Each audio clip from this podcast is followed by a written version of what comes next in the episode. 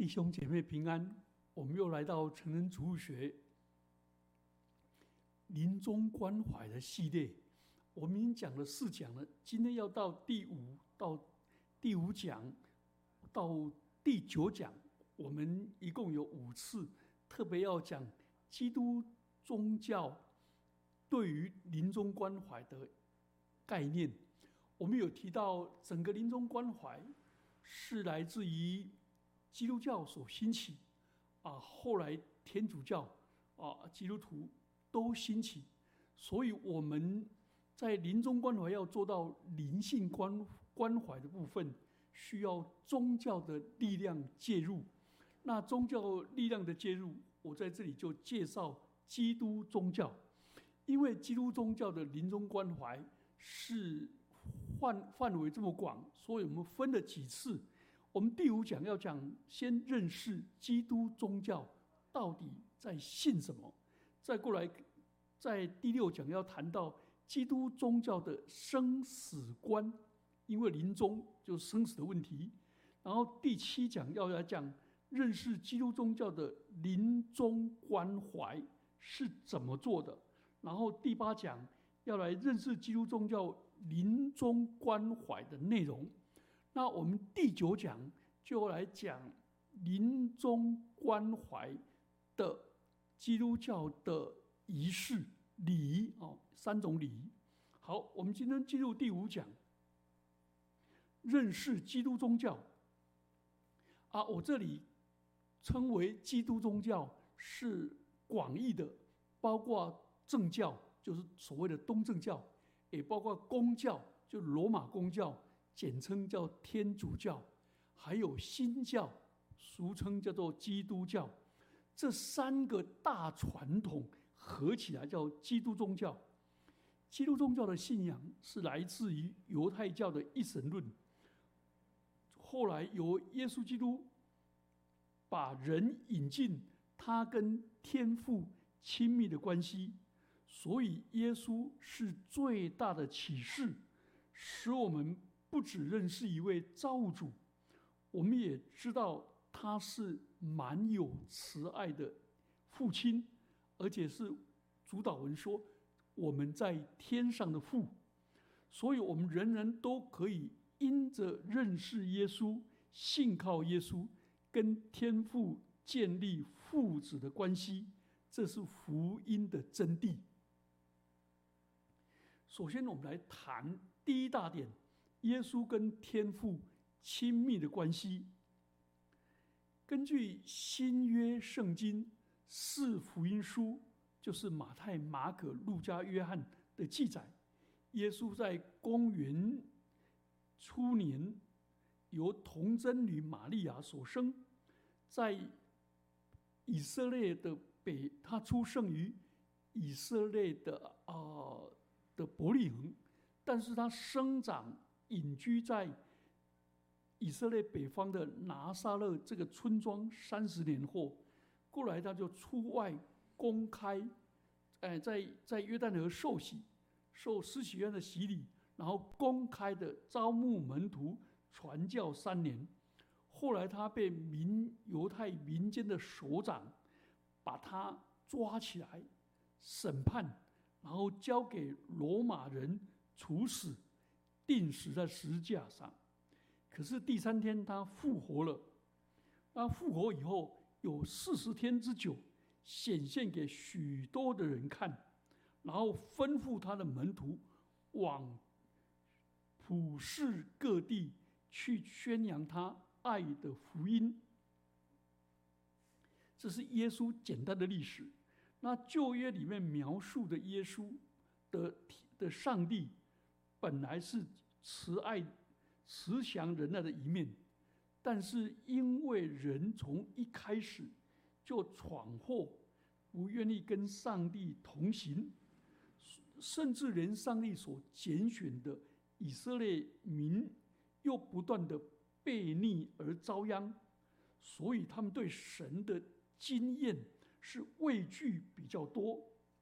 新约的耶稣扭转了这个倾向。他用他的言语教训，跟他的行为，告诉我们，上帝不是审判者，而是慈爱的父亲。所以，神爱世人，这个上帝爱世人，爱到个地步，把他的儿子耶稣基督从天上拆到人间，然后为世人赎罪。所以，认识天父的人，透过耶稣的赎罪，我们就可以认上帝为我们的父亲。所以离世是回归父家，父家。所以基督教的洗礼里面要宣告上帝为我的天父，耶稣为我的救主，圣灵为我的保卫师。那新约在耶稣在新约中启示的上帝是一个慈爱的天父，他的慈爱非常的广，包括慈祥、慈悲、慈善等意义。那耶稣是谁呢？根据约翰福音，原来耶稣是降生的道。这位道在宇宙创造之初，他就跟上帝同在，而且他也参与了整个创造的大伟大工程。所以太初有道，道与上帝同在，万物都是借着他造的。这就所谓的耶稣的先存性，耶稣还没有来到世上以前，他就存在，从亘古到永远，他就是上帝的道。那我们来看圣经，旧约圣经，哎，箴言八章二十二节到二三十一节，怎么描述这个道的角色呢？在耶和华造化的起头。在太初创造万物之先，就有了我。从亘古，从太初未有世界以前，我已被立。没有深渊，没有大水的泉源，我已生出。大山未曾奠定，小山未有之先，我已生出。换句话说，上帝的道是上帝生的。不是上帝造的，在任何的万物还没有创造以前，上帝就从亘古到永远就创造了。好，我们再看这个经文：耶和华还没有创造大地和田野，并世上的土质，我已生出。他立高天，我在那里。他在渊面的周围画出圆圈。上使穹苍坚硬，下使渊源稳固，为沧海定界限，使水不越过他的命令，立定大地的根基。那时，我在那里为工师、工程师，日日为他所喜爱，常常在他面前荣耀，荣耀在他为人类预备可住之地。也喜悦住在世人之间，所以这段圣经告诉我们宇宙的奥秘。上帝的这一位创造主，跟这个道，或者叫做智慧同工，而且他一起创造，看见很兴奋的看见每一个新的受造物出现，然后喜悦洋溢。所以，这是新新约体认的三位一体的上帝的第一位天赋，上帝跟圣道上帝，所以就是我们今天所谓的父子，而圣灵是通联父与子，所以别号是爱，所以是父与子之间圣爱的位格化的第三者。所以你有没有发现？上帝是父子圣灵一个完美而圣善一个爱的团契，所以人是照着上帝的形象造的，所以人就有团契的性格，渴望圆满的爱跟幸福。所以我们从刚才所读的经文，我们就知道上帝在创世之前。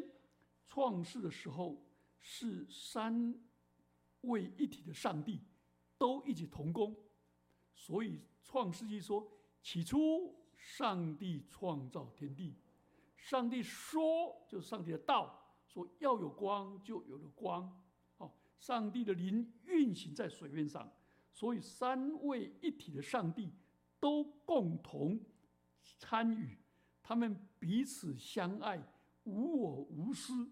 全然的分享所有跟所事，所以他们对外的创造工程也是一起完成。所以你有没有发现，这些东西不是人推理的，是上帝启示才知道这个奥秘。而我们在新约中又看到这个亲密的父子关系。我们刚才看的是创造以先。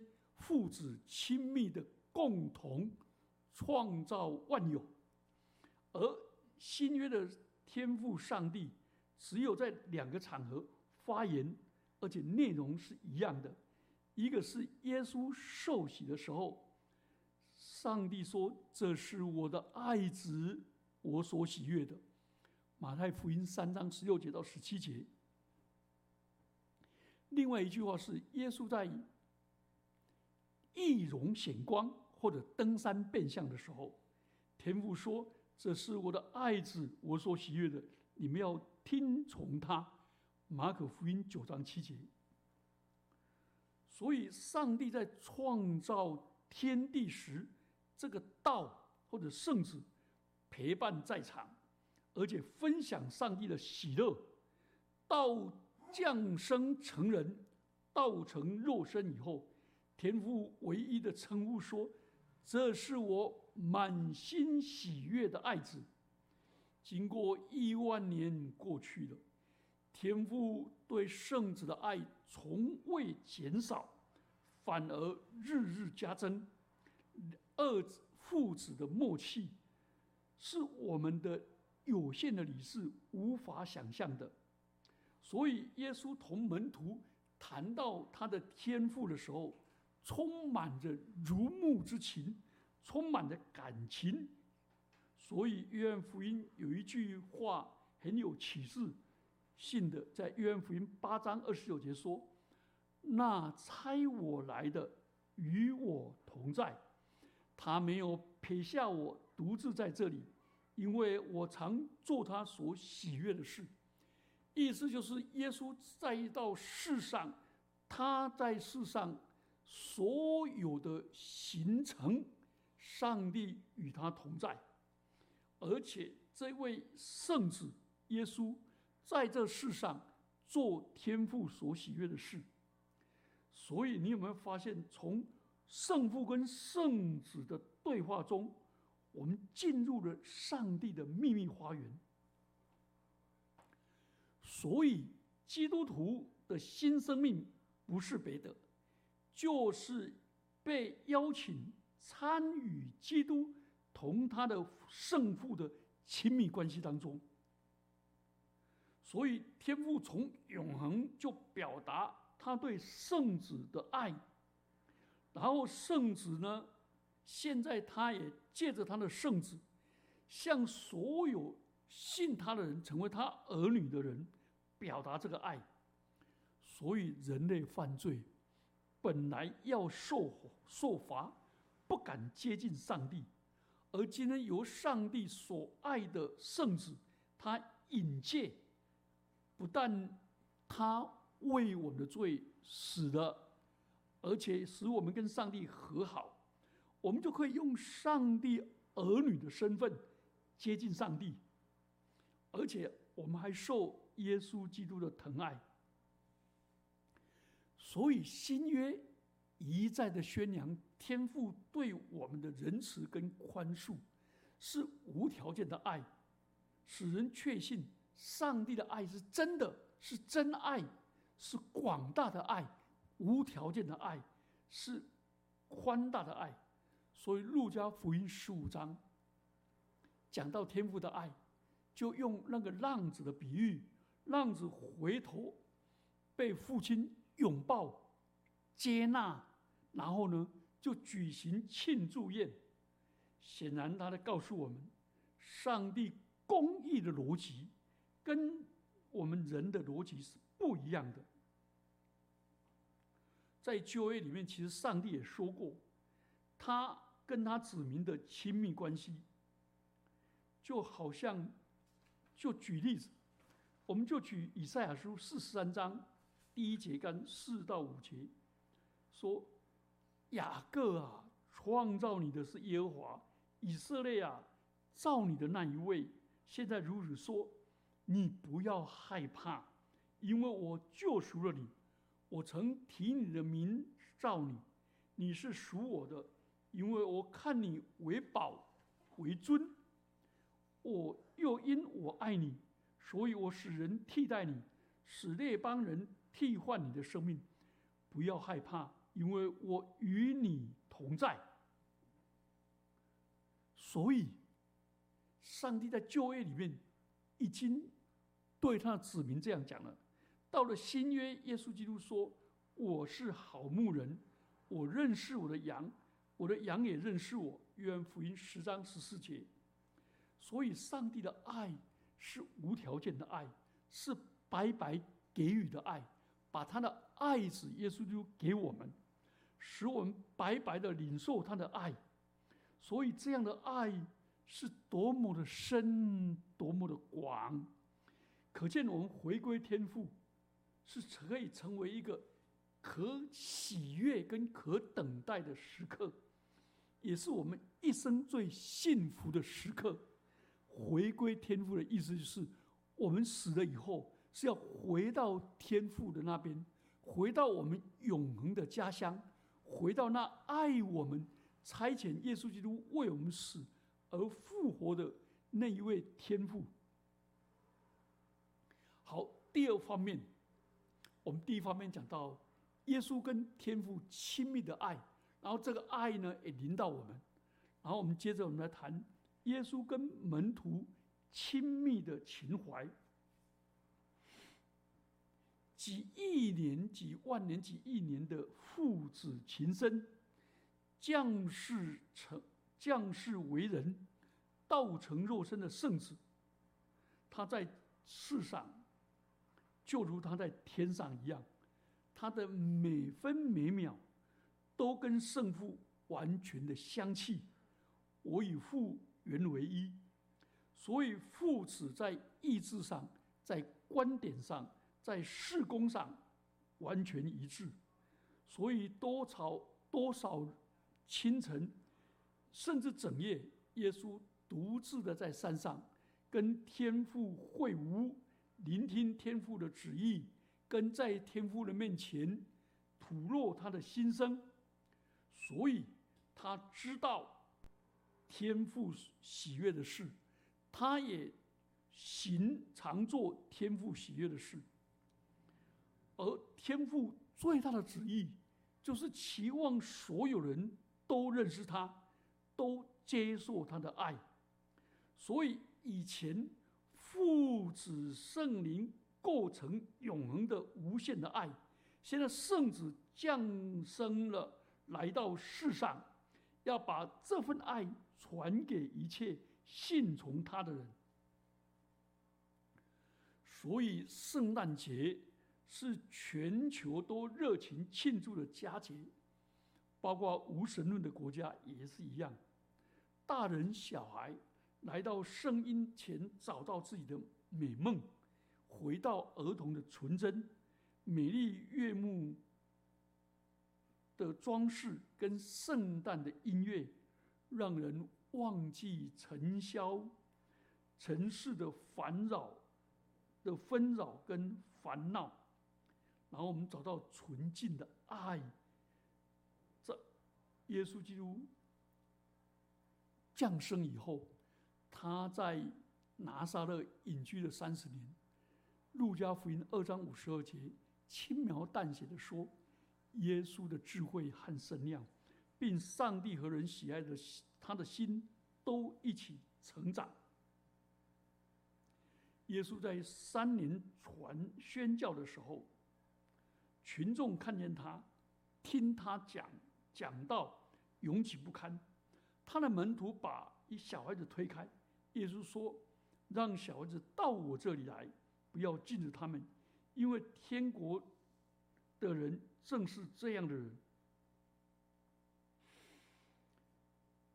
当另外一处，耶稣的门徒要争谁是天国里面的老大，结果耶稣叫十二门徒来说：“若有人愿意做首先的。”他必做众人幕后的，做众人的用人。于是他领一个小孩子来，叫他站在门徒中间，又抱起他，对他说：“凡为我的名接待一位这小孩子的，就是接待我；凡接待我的，不是接待我，乃是接待那差我来的。”所以耶稣喜欢那些淳朴的人。他以凡夫俗子为伍。好，最后一点，我们要来谈，到底如何成为上帝的儿女？我们要如何回应这个道？